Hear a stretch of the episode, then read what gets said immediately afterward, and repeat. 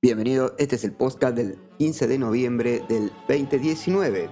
Resúmenes de mercado europeos y de Estados Unidos.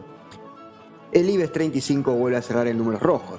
Ante la falta de catalizadores y unos datos macroeconómicos débiles procedentes de China, los principales plazas europeas cerraron en números rojos. No se escapó de las caídas el DAX, reportando un 0,38% negativo a pesar de la sutil mejora del Producto Bruto Interno trimestral en el país. El dato recupera el número positivo luego de haber anteriormente reportado un 0,2% negativo al 0,1% positivo, escapando de la recesión. Sin embargo, el plan de reestructuración que llevará a cabo Daimler con un 4.48% negativo para adaptarse a los nuevos cambios regulatorios de emisiones no fue bien acogido por los mercados.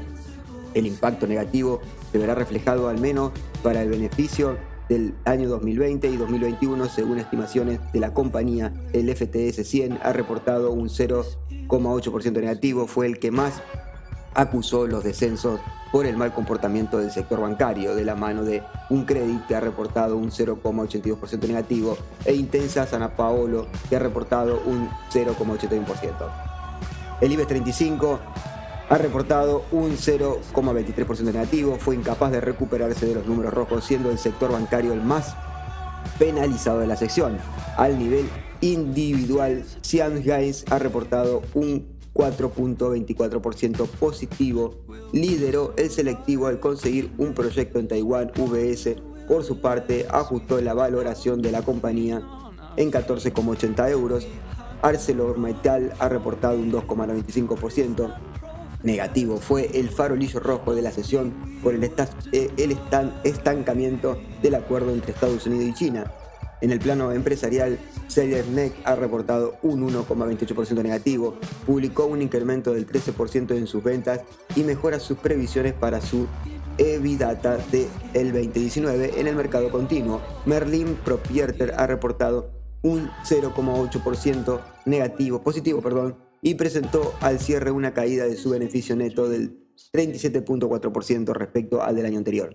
La compañía presentó un ingreso extraordinario en el mismo periodo del año anterior, en la línea de los ingresos creció un 5.8%.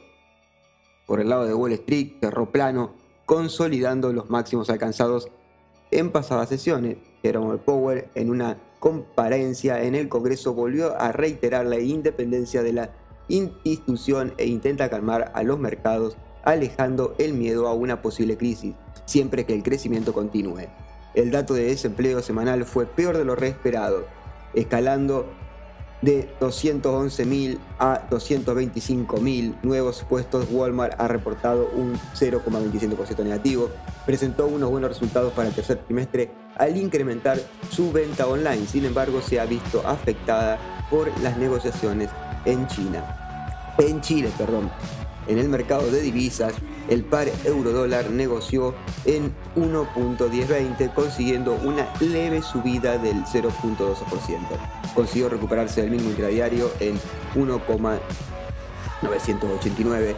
En el mercado de crudo, el Bren ha reportado un 0.06% positivo, mantuvo la subida y alcanzó los 62.41 dólares por barril. Ese ha sido el podcast del día. 15 de noviembre nos estamos viendo en la próxima entrega de Trader. Adiós.